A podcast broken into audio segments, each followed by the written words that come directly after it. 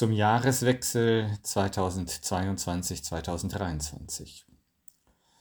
Bei einer jüngsten Umfrage stimmten 61 Prozent der Deutschen der Aussage zu, Zitat, wenn man an die aktuellen Krisen und Probleme denkt, war 2022 das schlimmste Jahr seit langem.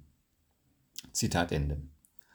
Das lässt tief blicken, tief in die geistige Matrix einer Gesellschaft, die ihre Resilienz und ihre Krisenkompetenz eingebüßt zu haben scheint.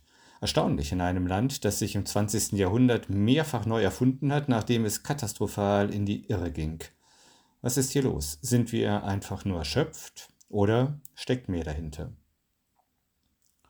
In meinen Augen verrät das Umfrageergebnis, dass unser gesellschaftliches Klima von einem kollektiven Mindset geprägt ist, der es vielen schwer macht, den Realitäten des 21. Jahrhunderts angemessen zu begegnen. Man muss kein Prophet sein, um zu prognostizieren, dass dieses Jahrhundert noch weit gravierendere Krisen für uns bereithält als das, was sich in 2022 zugetragen hat. Und es braucht auch keinen besonderen Scharfsinn, um zu erkennen, dass wir diese Herausforderungen nur gemeinsam als Kollektiv bestehen werden. Aber davon sind wir weit entfernt.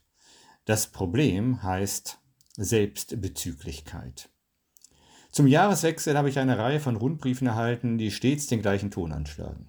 Konzentriere dich auf dein Geschäft, mach dein Ding, gestalte deine Umgebung. Immer geht es nur um das Subjekt, das sich zum Mittelpunkt seiner Welt machen soll, meist garniert mit einer faden Psychologie der Selbstoptimierung, der jeder Sinn für die soziale Dimension des Lebens verloren gegangen ist. Eben diese soziale Dimension aber müssen wir dringend neu entdecken und kultivieren.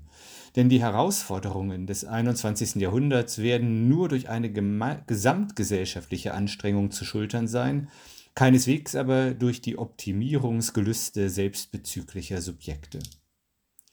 Die Zeit der Selbstbezüglichkeit ist vorbei. Wer immer nur sich selbst, seinen eigenen Erfolg, seine eigene Gesundheit, seine eigene Macht und seine persönliche Freiheit im Blick hat, wird der ungewissen Zukunft entweder mit Angst und Verzagtheit begegnen oder es sich tatenlos in der Komfortzone seines Wohlstands, seines Konsums oder seiner Theorien bequem machen, bis er unsanft aus dieser Trance geweckt wird und dann jedes Jahr aufs Neue glaubt, das sei nun das Schlimmste seit langem gewesen.